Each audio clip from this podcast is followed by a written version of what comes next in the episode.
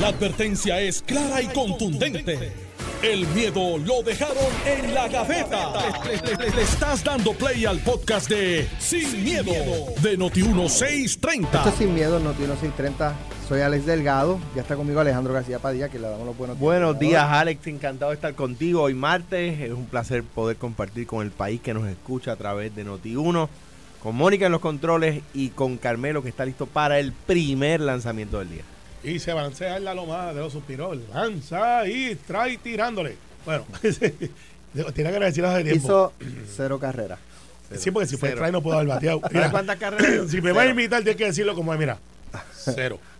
La- pues, y yo nunca hago ¿Cuánto ha hecho el PNP por el país? eh, mucho. Cero. Mucho. Muchísimo. Dice Mu- Carmelo. mucho con más. Dice O Carmelo. mucho con más con demasiado. Pero mira, Carmelo dice que el PNP ha hecho cero y Jennifer dice que vamos por mal camino. ¿Qué No, combinación? no. ¿Qué Eso, combinación? eso, eso es incorrecto para aquellos que no se han acordado, los que tienen inteligencia promedio, aquellos que no, que usan faja. Este, obviamente fue un, un blooper. un blooper que me va a seguir por mucho tiempo. Así que veremos a ver. Bueno, eh, esto ocurrió anoche en Jugando Pelotadura. Ahí, Ay, ay, eso digo yo. que casi no motín. partido. primaria usted no va a debatir. yo creo, yo creo que las ideas, todo el mundo sabe lo que está haciendo el gobernador y la gente va a escuchar de mí constantemente cuáles son mis ideas y son las cosas que voy a hacer. Yo creo que eso va a ayudar a que el PNP luego de la primaria podamos zanjar las diferencias y podamos ir sólidos a una elección Usted general. está rehuyendo en la petición del gobernador de ¿Rehuir? Sí, porque No, él, rehuir él no. está invitando a, a debatir. Y usted está diciendo que es en, en primaria es no. que él es el gobernador, él tiene todo el poder del gobierno para hacer todo lo que se propone. Usted tiene todas las Yo ideas creo también. y yo No debate. tengo todas las ideas para hacer lo que voy a hacer cuando sea gobernadora. No hay debate. Así que con el No hay debate gobernador, porque está muy no, arriba en las encuestas y eso es lo que dice el libro. No se le da oportunidad de que. como partido- En primaria usted no va. Con el gobernador no, por- pues te entiendo yo, pues compañero de partido. Pero mis recuerdos es que ella, lo, ella ha debatido. Tengo a Muchas Quique veces. Cruz aquí. Que- Quique, que es buenos días. buena- Es buena debatiendo. Quique, Buenos días, a- Alejandro. Buenos días, Alex. Buenos días a todos los que están ahí. Mi recuerdo es que ella sí ha Carmelo acá, debatido. Quique, no me, no, me, no, me, no me niegue. Carmelo acá. No te había oído, Carmelo, pero te, te- te estoy escuchando a ver qué va a pasar hoy. dale, dale. Mira, Quique, eh, mi recuerdo es que ella se ha debatido con compañeros eh, de partido, incluso en puestos como el de comisionado residente. Es correcto, yo manejé un, un debate donde ella debatió contra Carlos Pesquera. ¿Eso fue qué año? Eso fue en el año 2016, 16. 2016, pero fue 16. para la primaria eh, del Partido Nuevo Progresista, comisionado residente. Estaba corriendo compañero de Pérez con Pedro Pierluis. Ferdinand hace un comentario en el programa que yo, ¿verdad? Coincido. Usualmente en el, en el librito dice, cuando tú estás al frente galopando, tú no te expones a coger golpes en un debate. Por lo tanto, ella puede, ¿verdad? Luce, pues, estás 80-20, 70-30. No obstante, Aníbal Acevedo Vilá dice en el periódico Metro que eh, Jennifer González luce en la campaña como si estuviera atrás, no al frente. Y el argumento de Aníbal es por los ataques constantes al gobernador y a su administración. Que ma- van por mal camino, que el gobierno no sirve, que los fondos esto, lo otro. Que su constante ataque a una administración PNP o al gobernador Pedro Pierluisi la hace lucir como si estuviese atrás. Porque el que está atrás es el que se pasa atacando de esa manera. Hay, do- hay dos, ¿verdad? Dos vertientes ahí. Acuérdate que el comentario de Aníbal, Aníbal todavía ha herido de aquel debate con Jennifer. Jennifer nunca ha rehusado debatir con nadie y debate muy bien. Pero está rehusando debatir Más ahora. Quique está rehusando No, debatir. Yo sé que está rehusando debatir. Yo, este, yo el comentario de anoche en Jugando Pelota Dura de rehusar debatir con el gobernador, al igual que otros comentarios que hizo en el programa, lo veo como una retracción, como poniéndole un poquito el freno los ataques que se llevaron a cabo en el mensaje del miércoles, pa- porque parece que el resultado interno dentro del PNP pues no cayó muy bien eso. Y ella pues, yo estoy seguro que ha habido gente que ha hablado con ella, que se lo han dejado saber y ella pues puso un poquito de emergencia en cuanto a eso. Pero acuérdate que esta primaria en junio, y la noticia cambia. Ahora mismo está diciendo que no, en conjunto con lo que ustedes están diciendo. Al ella decir que no, pues está asumiendo prácticamente la misma postura de Trump en Estados Unidos, que está adelante por un paquetón de votos, por un paquetón de puntos, y Trump pues ha rehusado debatir porque está adelante. Es más o menos lo mismo, pero no necesariamente bajo las mismas circunstancias. De hecho, la semana pasada me parece a mí que, yo no sé si fue a principios de la semana pasada o a finales de la semana anterior, que ya había dicho que, yo no sé si era jueves o viernes, que pasó, que ya iba a hacer un anuncio de cuándo anunciaría, que se esperaba que fuera esta semana que está corriendo o la próxima. Pero de la noche a la mañana cambió y, y movió la fecha para el miércoles. O sea que, como tú dices, en campaña nada está escrito. Tú puedes decir o hacer una cosa hoy y mañana otra totalmente distinta. Tú dices que estás hablando en específico cuando ella dijo el sábado de que iba, cuando ella fue a someter su, su, cam- su nominación para la gobernación por el PDP, ella iba a ir en conjunto con su candidato a comisionado residente. No, no, antes de eso. Antes de eso. Ah. Ella había anunciado que a finales de semana iba a hacer un anuncio de cuándo iba a anunciar. Me acuerdo porque empezaron los vacilones de, de que, era parec- que era parecido a la campaña de Ricardo Claro. Rosselló. Se Eh, parece en todo a la campaña de Ricardo. De, que eh, el anuncio del anuncio. Por eso es que recuerdo eh, que, que a Jennifer la semana pasada le habían eh, pues pegado un poco ese vellón, eh, pero después ella anunció que, que anunciaría el, el- el miércoles. O sea, adelantó su anuncio, cambió la estrategia. Eso es así. Sí. Hablando sobre, sobre el comentario que hace Alejandro allá atrás, de que la campaña es idéntica a la de Ricardo Rosselló, es, es tan y tan idéntica. Tiene los mismos ingredientes, los mismos cocineros, el mismo horno, está todo idéntico. Sí. Así que es un lo que está ocurriendo. oye, te voy a escuchar en la tarde porque eh, me parece que fue en Wall Street Journal que salió que los demócratas ya están preocupados con una candidatura de Joe Biden y que ya están empezando a mirar otras opciones, eh, que no lo dicen públicamente, pero sí hay un movimiento interno en el Partido Demócrata para, para buscar otro candidato, pero te escucho en la tarde a las 5 en Análisis 630. Muchas gracias, muchas gracias. Cuídate, Quique. y me reitero. Bueno. Bueno, pues gracias, Quique. En, en este sentido, ustedes en, en análisis, la estrategia de no debatir Mira, yo creo que es, es como es la dice- correcta. Es como dice Ferdinand, varias cosas. Es como dice Ferdinand. El manual dice que cuando uno está adelante no debate. Ahora bien, Aníbal tiene razón. Y usted puede estar a favor de Aníbal, en contra de Aníbal, le puede gustar a Aníbal, le puede no gustar a Aníbal, puede votar, haber votado a favor de Aníbal o haber votado en contra, pero Aníbal sabe de hacer campaña. O sea, esa, esa no se la puede quitar nadie. O sea, como usted puede gustarle o no gustarle a Héctor Luis Acevedo, pero nadie sabe más de temas electorales que Héctor Luis Acevedo. Pues mire, eh, Jennifer está, está en cuanto a los debates actuando como si estuviera al frente, pero está haciendo campaña como si estuviera atrás. ¿Por qué? Carmelo y yo lo hemos comentado en otras ocasiones. La campaña negativa es la que se usa para bajarle votos al opositor. La campaña negativa no te sube votos a ti.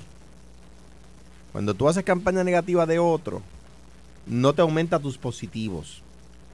Le aumenta los negativos a tu opositor, ¿verdad? Lo he dicho siempre, la parte más importante de una encuesta no es el head to head, eh, que es cómo, cómo usted votaría si las elecciones fueran hoy.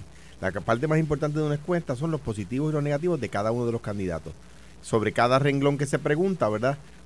Es, es muy positivo positivo, neutral, negativo, muy negativo, ¿verdad? Y ese y eh, eso se abra, se, se eh, pregunta sobre varios renglones, renglones de cada candidato, ¿ves? Esa es la parte que yo busco cuando me dan una encuesta para verla. Jennifer parecería que quiere bajarle los positivos al gobernador. Lo que querría decir que posiblemente ella está al frente en las encuestas, pero que el gobernador tiene dentro de la base del PNP positivos altos, ¿verdad? And I know the feeling. Yo sé lo que es estar abajo en el head to head y arriba en los positivos, ¿verdad? Eso yo lo viví. En mi peor momento yo estaba abajo en el head to head, pero arriba en los positivos y negativos, ¿verdad? Y entonces, ¿qué te hacen? Una campaña dura en contra para bajarte los, los positivos, ¿verdad?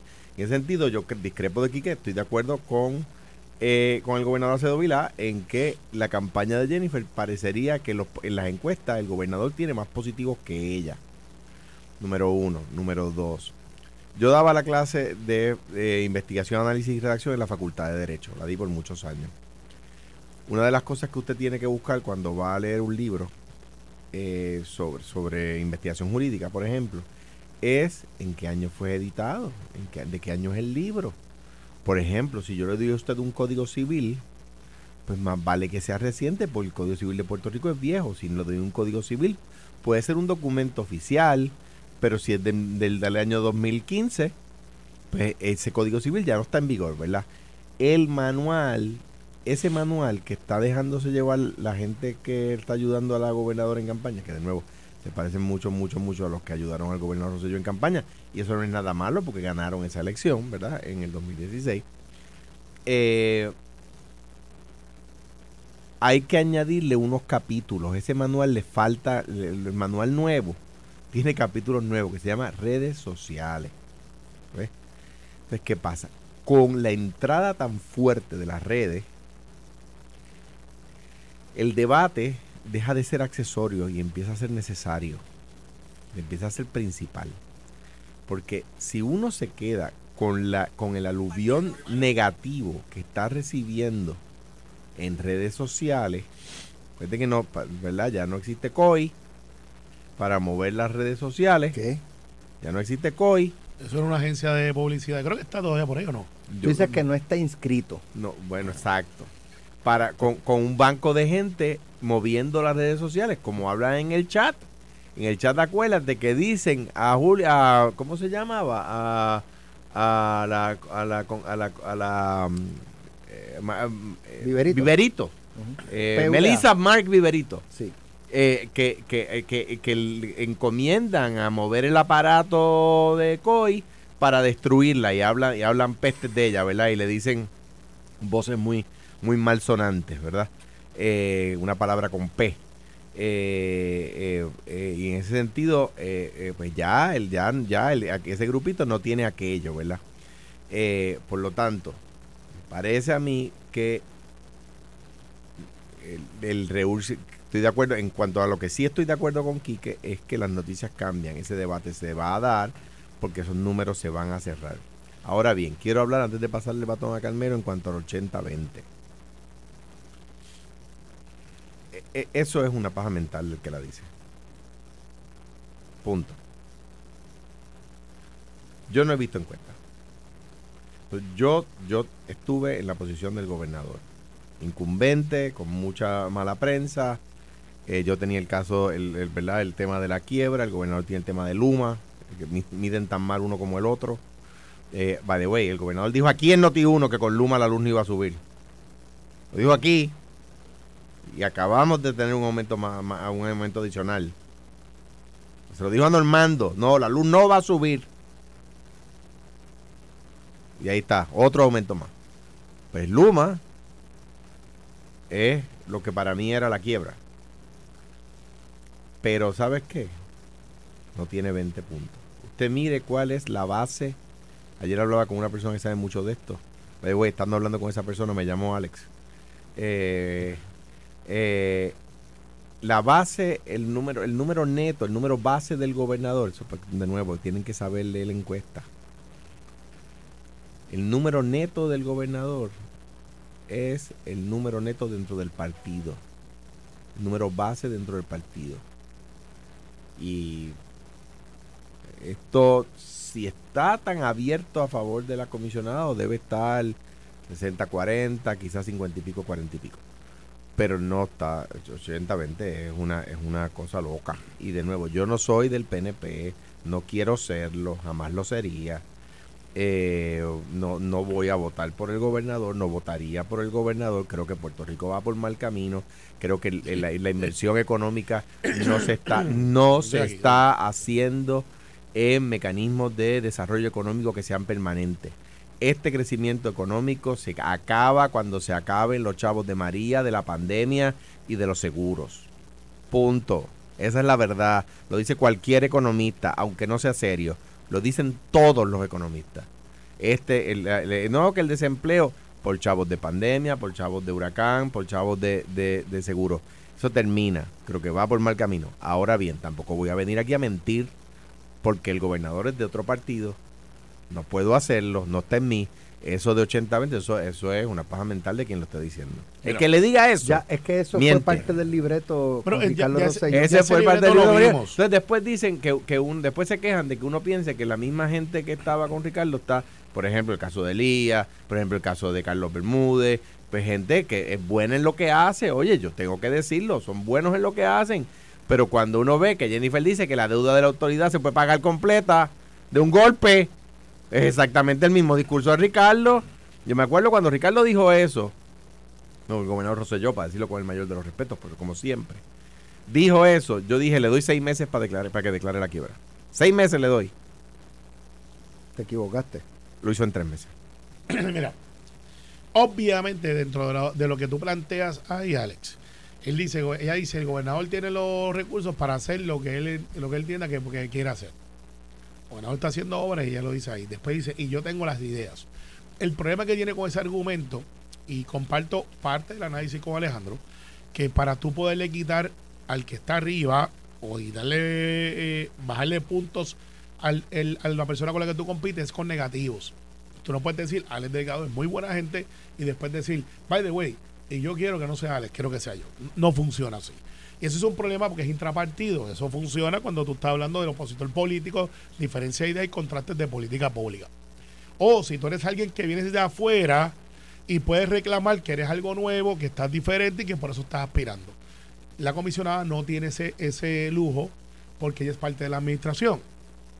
Y fuera parte de la administración de Ricardo Rosselló. Y hay gente que podría decir, ¿y qué tú has hecho para mejorar eso si tú estás ahí? Hiciste campaña con él, hiciste campaña con Ricardo.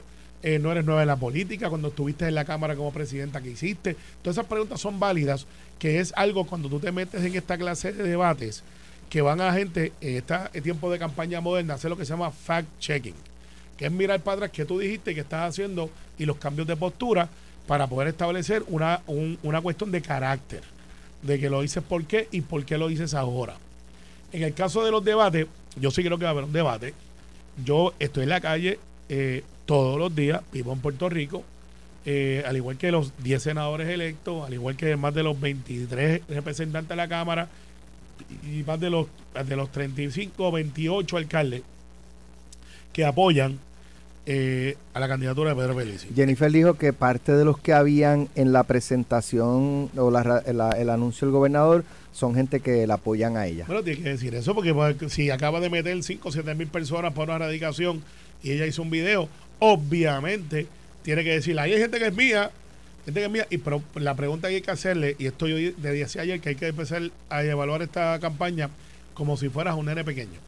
Hacer la pregunta después de, ¿por qué? ¿Por qué?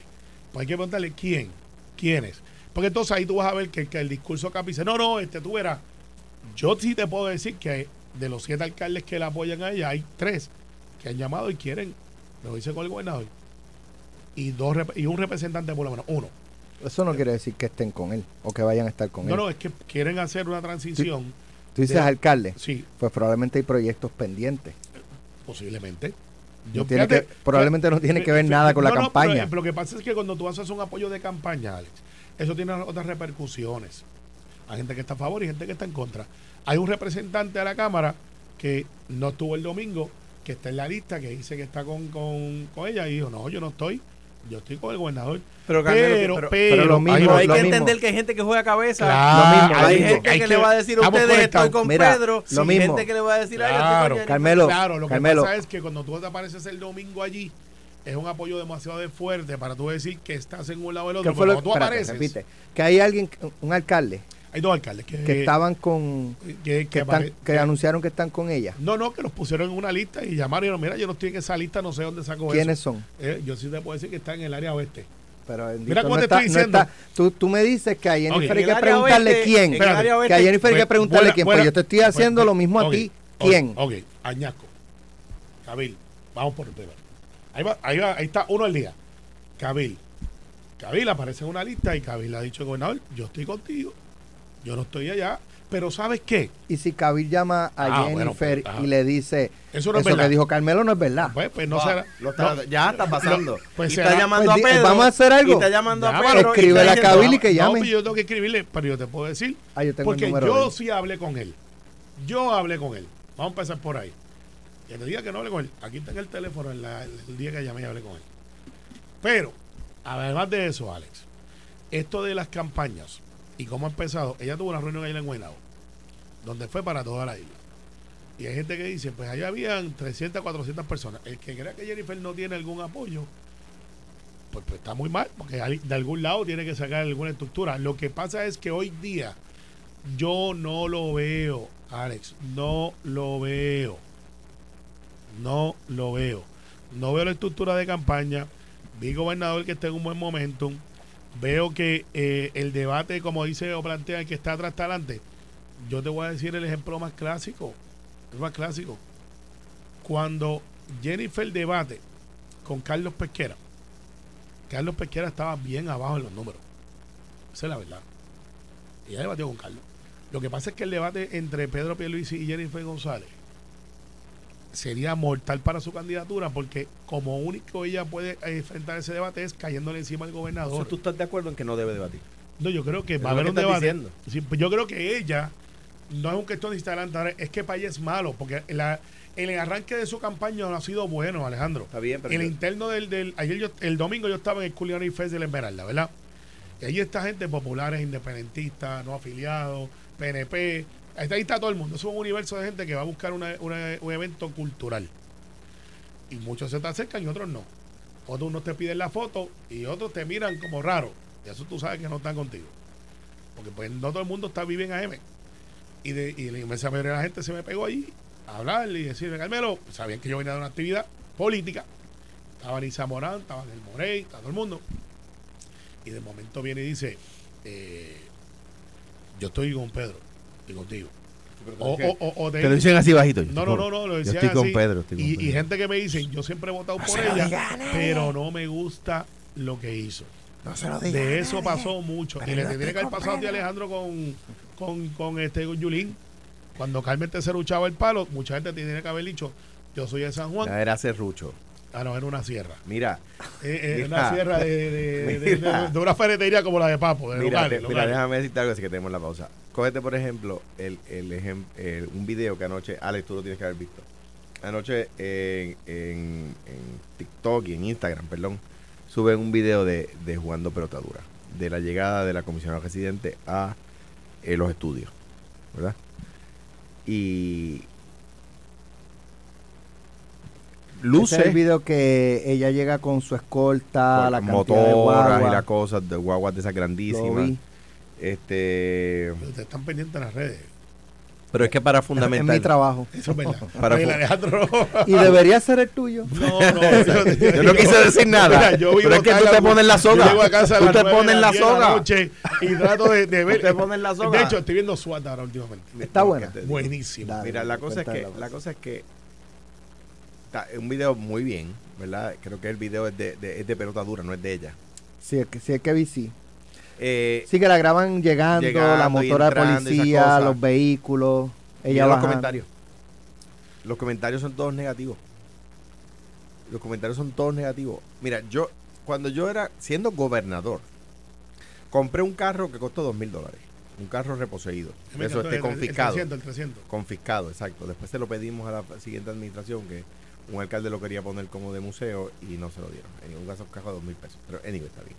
¿Cuánto Este, va para conseguir uno de esos? este, entonces, Por ese precio. Por ese precio. entonces, este, ah, chulo, a mí me gustaba. este, aún así, el momento donde yo mejor comentarios tuve sobre mm, como gobernador llegar o irme de un lugar, o sea, los videos que salieron de, esas, de esos eventos, fueron en dos ocasiones. Una de ellas en el centro de fotoperiodismo, en el taller de fotoperiodismo, que estaba todo el equipo mío allí, ¿verdad? Toda la gente. Yo iba para Carolina, para un evento en Carolina. Y pasó, y estoy saliendo, uno está agobiado, ¿verdad? Tiene mil problemas. Como gobernador uno está atendiendo mil problemas a la vez. Eh, y eh, la gente que pasaba en los carros me empezó a saludar. Un muchacho de una guagua de Yaucono, se me olvida, perdón que diga la marca, pero me saludó y le dije, ¿para dónde tú vas? Y me dice, para Carolina, yo también, ¿me das pon? Y me dijo, perdón. Y digo, que si me puede llevar. Y digo, pues móntese.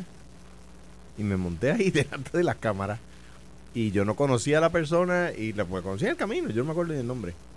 Y ah, eso, ¡boom! explotó. Tu punto es, o sea, lo que traes lo del video de pelotadura y la llegada con su escolta y eso. En las es redes, las lo- redes lo que cambiaron el ahorita juego. de las redes, que en- el, el librito, tú dices que el librito todo, no, El no le han añadido capítulos actualizados. El librito que dice que uno no debate si se siente que está al frente, tiene que incluir capítulos sobre cómo las redes cambian esa ecuación. Porque el debate se da en las redes. Eso es, eso un buen punto. El debate se da en las redes. Pero, pero no la verdad. Lo, O sea, lo- yo veo, hay un video de Barack Obama, búsquenlo. Un by the way, lo que dijo Kelly, el, el chief of staff de Trump, está- es devastador del presidente. El chief of staff que más tiempo le duró a Trump. De hecho, de quien Trump mejor hablaba. Anyway, hay un video de Obama hablando cómo Obama explica cuando las tropas norteamericanas atrapan y matan a Osama Bin Laden. Luego hay un video de- y, lo contrastan con un video del presidente Trump cuando anuncia que las tropas norteamericanas atraparon y mataron un El líder. segundo al mando de ISIS, creo. creo. Exacto. Usted ve los dos videos y dice, o sea, si hubiera una elección entre Obama y Trump y usted ve esos dos videos, usted dice, no, es que simplemente es, es que no se pueden, no se pueden ni siquiera asemejar. O sea, pelean en ligas distintas, ¿ves? Y eso está en redes. Obama y Trump nunca han debatido. De Entonces, hecho, la eh, campaña del gobernador, sí, de, de la, de la misma manera que digo que, que todo parecería indicar que en la campaña de la comisionada hay mucha gente de la campaña de, de, de Ricardo Rosselló, en la campaña del gobernador, que también hay gente de la campaña de Ricardo Rosselló y del chat, eh, eh, sí, eh, deberían, deberían empezar a hacer ese tipo de cosas. Yo no los he visto. Lo que me hace pensar que ella tiene razón en cuanto a que el domingo había gente que está con ella y lo que son infiltrados. Mira, eh, no, del campamento de la comisionada, yo tengo gente que me habla de los dos lados. Dice que el, que el debate de pesquera y de, y de, Jennifer. y de Jennifer nunca ocurrió. Eso me puso a pensar ahora, sí. Pero fue ¿Quién? aquí en Noti1. Quique fue el que Fue lo aquí en trajo. Noti1 en el Museo de Arte. Ok, pues, el récord está ahí. Pues, miramos, lo planteo. Porque, Ese fact check que te enviaron, devuélvele un fact check. No, es de la Dile- campaña, es de la dile- campaña, es de la Pues, campaña. dile, de- de dile la a esa persona que no te meta embuste para que tú lo digas No, aire. pero yo Dile lo que traigo aquí al- escuchar. el- con, el, con crédito. Mal de- amigo, es un mal amigo No, tuyo. que tenía gente, que escuchar el programa desde el principio para que escuchara a Quique. No, yo le puse que fue Decir Quique Cruz quien lo trajo. que un mal amigo, que- dile, un debate. no me hagas eso al No, aire. No, oye, yo te lo traigo. Aquí nosotros analizamos las cosas como son, sin miedo. Vamos a la pausa, regresamos en breve. Estás escuchando el podcast de Sin, miedo, de Noti1630. de consumidores, la Junta de Gobierno de la Autoridad, al licenciado Luis Santini Gaudier, eh, abrazar la propuesta de, de la comisionada. Eh, entiendo que la UTIER también abrazó la, la propuesta de la comisionada. Mira. 2 a 0. eh, eh, ahora no, no, esto está como 10 Dos a a 2. cero. Ahora digo yo 8 a 2. pero, eh, pero Dos esto a podemos cero. contar. 8 a 2. Está 80 a 20, pero esto era una encuesta. Esto es eh, los facts. Ayer este en, en pelota dura, tengo entendido, tengo que ver el rerun. eh, ella hizo una, hizo una oferta electoral eh, diciendo, miren, aquí hay, ustedes vamos a pensar, había una vez y dos son tres. Ustedes saben que se estaba reestructurando la deuda de la Autoridad de Energía Eléctrica y se estaba hablando de un descuento de 20-30%. El gobernador Pelici se sale de la mesa, dice, yo no bajo esos términos, no, este juego cambió. Y el resultado final es que tuvimos un 80% de descuento. O sea, de un 30 bajamos un 80% y ahora creo que la deuda es 2 mil millones de dólares. Gracias a gente que se atrevió a declarar la quiebra. Ando, coger ese crédito ahí este, para que no diga que estamos... Sí, no, porque es que bien, eh, después ahorita te la cobro en el banco. Pero mira, te voy, eh, te voy a explicar lo que pasa. Entonces, dentro de esa estructura que no tiene que ver nada con el gobierno central, que es una estructura corporativa en una corte de quiebra, pues a alguien ha planteado o le puso la idea a la comisionada de que vamos a coger de los 8 mil o 9 mil millones que dice el secretario de Hacienda que tienen ahí en caja para pagar 2 mil millones de un cantazo y no tener que tener lo que se llama una deuda por 25 años, esos 2 mil millones. Entonces, pues del saque, la contestación a lo que tú planteas, Alex, y este debate lo tuvimos Alejandro y yo los otros días, ¿uno puede? Sí, pudiera. en teoría, porque no se puede ejecutar de la manera que está planteado, porque son dos cosas diferentes y alguien que no sepa de gobierno pudiera decir, "Ah, pues eso hace lógica de la cuenta de ahorro que tengo allí, mételo acá, a donde debo en el dealer, para pagar el carro y saldarlo, pero esa cuenta de ahorro viene atada de unos compromisos de una corte de quiebra que para tú poder hacer eso tendrías que desenvolver un montón de otras cosas que tú tenías acordado en la corte de quiebra que sería fatalidad en volver a empezar. Y eso pues no es costo efectivo porque pones en riesgo lo que hemos alcanzado un 80%. Estoy siendo bien simplista. Les, recomiendo que lean eh, Eduardo Bati escrito sobre esto, que no es de mi partido, pero es una persona que le dedicó mucho tiempo al asunto de generación y energía. Eh, Omar Marrero hizo una entrevista hoy de página completa donde explica en detalle por qué no se debe de hacer. Eh, ¿En qué tono? eh, ah, no, el Omar, Omar- Omar Marrero. Omar Marrero habla así, habla, habla trujillano, habla. Sí, sí, sí. Bueno, y- ustedes saben. Sí, sí, sí, eh, cosa- eh, él tiene, él no es 45, él es, menos, él es un poquito más alto que Él es- Dalmau. él es- no, no, no, No, no, él no no, es pipiolo. Eh, Dalmao es 38, Natal es como 36 y Omar Marrero como 33 y medio. Yo, yo soy 28, 29 por ahí. Sí, porque Omar, Omar te habla así, te habla. Sí, sí, bueno, sí, bueno, este PowerPoint que tengo aquí. Está, está como a 3 decibeles de pipiolo. Está como a 3 decibeles de Pero pipiolo. sin respiración, porque recuerda que todos los pipios hacen Eh, hacen una aspiración. una aspiración y entonces empiezan a hablar.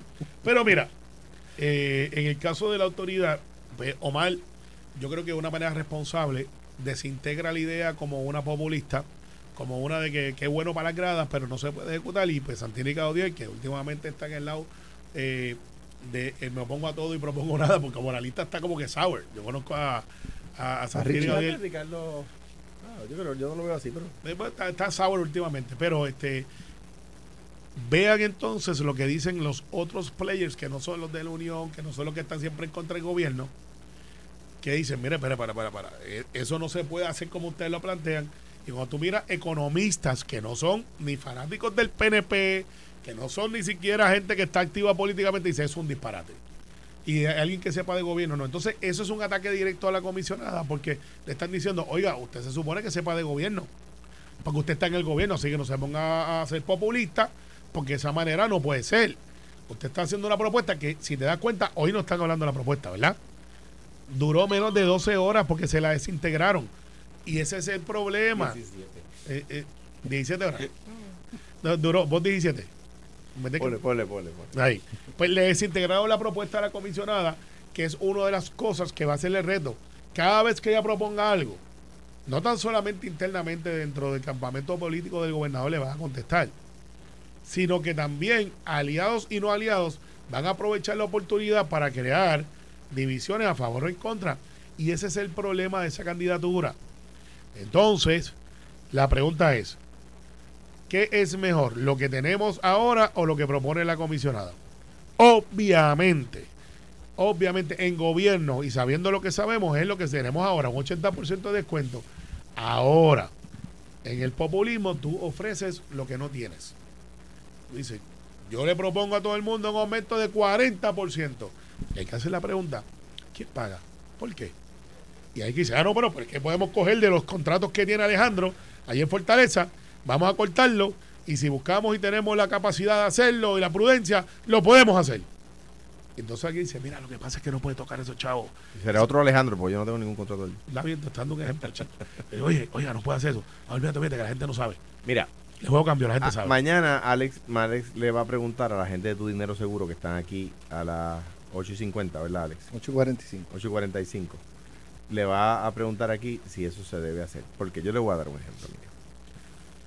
Y quiero poner esto en contexto. ¿Tú lo harías? Y, y lo, y lo- lo- lo quiero poner en, en contexto porque es lo justo.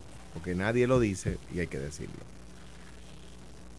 Si, si no, si no se hubiese, y lo voy a decir como es, si no hubiese yo declarado el impago ese que se me criticó tanto, no estaríamos hablando ahora de que se va a pagar el 20% de la deuda de la autoridad. Un 80% de descuento. 80% de descuento. La comisionada residente me criticó en aquel momento y ahora está celebrándolo. y el equipo de la comisión residente y los legisladores, del, la mayoría de ellos, ¿verdad? Porque Pichi, por ejemplo, estuvo de acuerdo conmigo, Carmelo no me criticó por eso, que yo lo recuerde. Eh, eh, la- los, los que, los que toda, y todavía me critican y cuando hablan de mi bien dicen, ah, tú no dijiste que salvaste la finanza. Miren, lean. Saludos a los demás panelistas. Envío un besito. No te copies, que eso es de- A los, le- le- los saludo a todos los que me critiquen, a los que me ponían sobrenombre. Ahora celebran que se puede pagar solamente el 20% de la deuda, ¿verdad? Ahora, ¿verdad? Pues tengan, tengan lo que se necesita, la espina dorsal, lo que necesitan los hombres que se llaman hombres y las mujeres que se pueden llamar mujeres. Y reconozcan lo que se hizo. O sea, mezquino. Eso se puede lograr gracias a que hubo quienes tomaron las decisiones que nadie se atrevía a tomar. Y le agradezco a todos los que trabajaron conmigo en ese, en ese proceso. Dicho eso, les voy a poner un ejemplo. Vamos a suponer que su casa eh, debe 100 mil dólares. La casa donde usted vive, la hipoteca de su casa, debe 100 mil dólares. Y de repente, por, porque se pasa, porque hay una ley congresional que da un descuento a las hipotecas, usted tiene que, usted, su casa de repente paga, debe 40 mil dólares. ¿Verdad? Usted tiene los 40 mil pesos en el banco. Si usted va a donde los amigos de tu dinero seguro y les pregunta, ¿debo pagar los 40 mil pesos de golpe? ¿O debo cogerlos a plazo y poner ese dinero a trabajar para mí? La gente de tu dinero seguro, mañana Alex le va a preguntar, seguramente, seguramente van a decirle, no, mira, usted siga, haga, siga haciendo sus pagos y ponga ese dinero a, a crear crecimiento económico a favor Riqueza. suyo, a crear riqueza a favor suyo, que es mi problema. De hecho, un día, y el gobernador coincidió conmigo, estábamos creo que en el Hilton, cuando el gobernador entró y le hicimos la pregunta, y el gobernador dijo, eso es un buen punto. Le- la bonanza económica que tenemos por los chavos de María, por los chavos de la pandemia, por los chavos de los seguros. De los seguros me refiero a los seguros que se le pagan al gobierno por la pandemia y por, la, y por los huracanes. Y, a los seguros que la gente en la- el sector privado está recibiendo y están poniendo a mover la economía. Ese dinero, particularmente el del gobierno, hay que invertirlo en desarrollo económico. Voy a dar un ejemplo y con esto pasó el batón. España acaba de recibir 3 mil millones de dólares de eh, la Unión Europea que tuvieron que pelearlo, pero que entendía que se le debían a España. El presidente Pe- Pedro Sánchez acaba de anunciar que ese dinero, esos 3 mil millones, se van a utilizar para invertirse en revitalizar la base industrial española.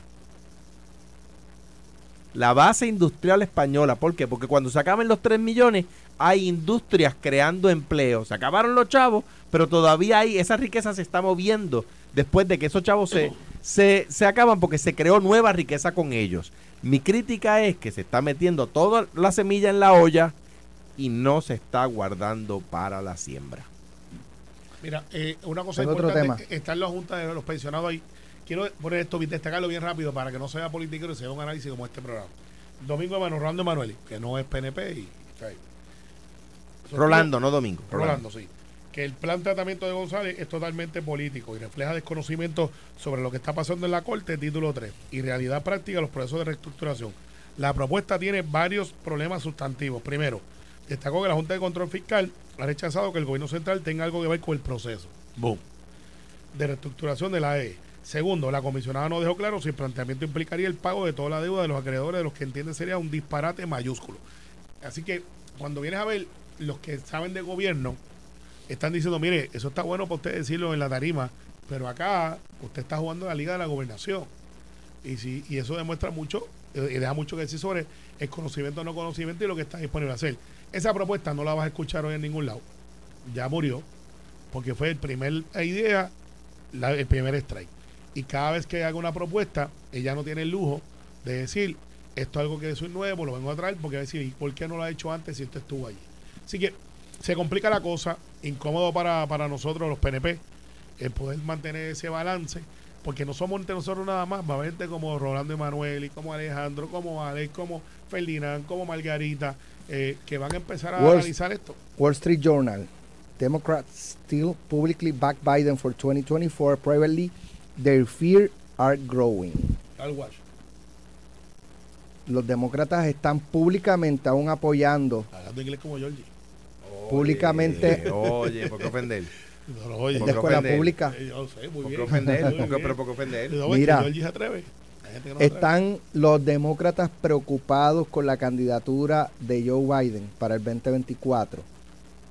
Lo que plantea el diario es que públicamente ellos siguen, pues, ¿verdad? Este, defendiéndolo, pero, o, o viéndolo como candidato, pero por debajo del radar eh, o backstage, pues están cuestionando si Biden realmente puede correr nuevamente en el 2024. Dice que las encuestas ya están dando señales de que el incumbente eh, está afectándose. Eh, de hecho, esta semana Biden, eh, Biden no Trump, en una conferencia empezó a burlarse de él, este, como si estuviese desorientado y ese tipo de cosas. Y aunque pues la burla venga de, de, de Trump, pues, ¿verdad? Pero realmente eso es lo que está pensando la ciudadanía eh, norteamericana o estadounidense. O sea, hay preocupación con que el presidente realmente esté en sus cabales 100% para ocupar el puesto. Si fuera en Puerto Rico estaríamos diciendo que no dicen quién es la fuente, ¿verdad?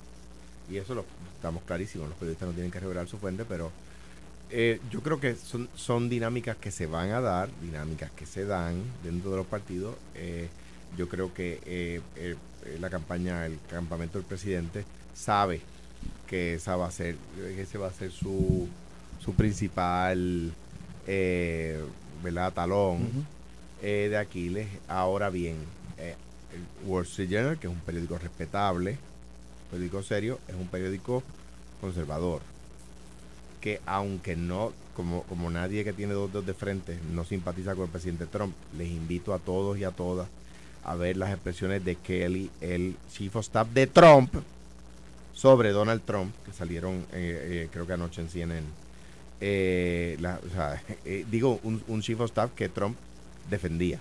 Está diciendo barbaridades de Trump, ¿verdad? Digo lo, que a mí me parece que es correcto.